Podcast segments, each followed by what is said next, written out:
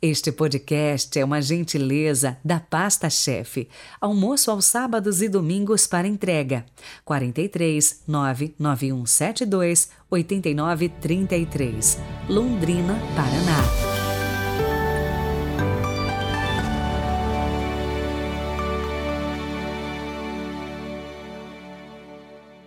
Quarta-feira, 2 de novembro de 2022.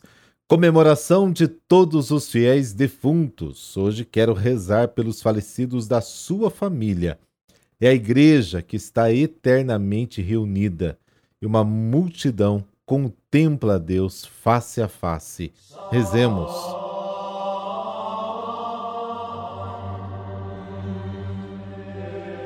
Pelo sinal da Santa Cruz, livrai-nos Deus, nosso Senhor, dos nossos inimigos.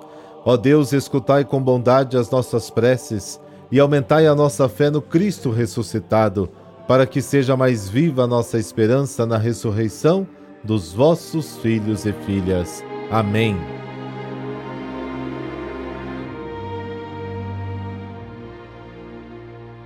Lucas, capítulo 12, versículos de 35 a 40. O Senhor esteja convosco, Ele está no meio de nós. Proclamação do Evangelho de Jesus Cristo segundo Lucas. Glória a vós, Senhor. Naquele tempo disse Jesus a seus discípulos: Que vossos rins estejam cingidos e as lâmpadas acesas. Sede como homens que estão esperando o seu Senhor voltar de uma festa de casamento para lhe abrir imediatamente a porta logo que ele chegar e bater. Felizes os empregados que o Senhor encontrar acordados quando chegar. Em verdade eu vos digo, ele mesmo vai cingir-se, fazê-lo sentar-se à mesa e passando os servirá. E caso ele chegue à meia-noite ou às três da madrugada, felizes serão se assim os encontrar.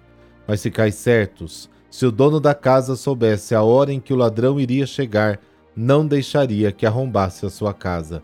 Vós também ficai preparados, porque o filho do homem vai chegar na hora em que menos o esperardes. Palavra da salvação, glória a vós, Senhor.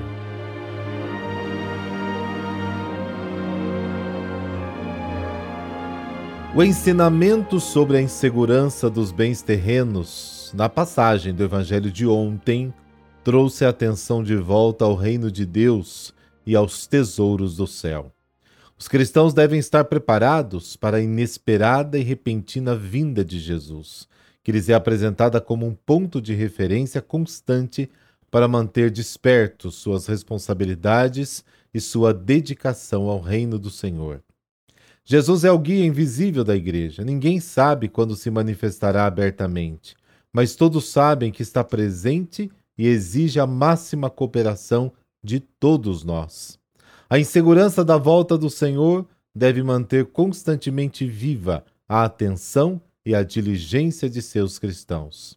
O servo fiel deve mostrar que está esperando o seu Senhor mesmo em horas inusitadas, quando todos normalmente dormem.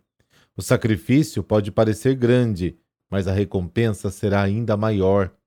O chamado para a vinda do Senhor é essencial no Evangelho. A vida do cristão é uma expectativa do Senhor que vem. O fiel é aquele que sabe esperar por ele, está esperando por ele. Ele vigia na noite do mundo para deixar a luz de Deus brilhar com as suas obras. O cinto é o traje de trabalho, serviço e viagem prescrito para a ceia pascal. Isso está lá em Êxodo, capítulo 12. Esta é a atitude correta de se esperar o Senhor. Não é necessário ficar olhando para o céu, mas testemunhá-lo na terra. Atos, capítulo 1. O Senhor que vem e bate à porta é uma alusão à Eucaristia. O Senhor se convida para jantar em nossa casa. Eis que estou à porta e bato. Se alguém ouvir a minha voz e abrir a porta, irei ter com ele e ceiarei com ele e ele comigo. Apocalipse capítulo 3. A sua volta é vivida diariamente na ceia eucarística. A bem-aventurança do cristão é viver uma vida pascal cuja fonte é a Eucaristia, onde a história de Jesus se torna nosso presente e nos introduz no nosso futuro. A existência humana cristã espera o esposo que vem nos levar definitivamente com ele. O cristão não tem sua pátria aqui. O lar de sua nostalgia está em outro lugar. Estrangeiro e peregrino na terra, 1 Pedro capítulo 2. Não tem aqui uma cidade estável, mas busca a futura. Hebreus capítulo 13. Nossa pátria está no céu, e de lá esperamos o Senhor Jesus Cristo, nosso Salvador. Filipenses capítulo 3. Seu retorno será à noite, figura da morte pessoal. O fiel, dia após dia, não se cansa da demora do seu Senhor, não se distrai, não se perde a confiança no encontro beatificante com Ele.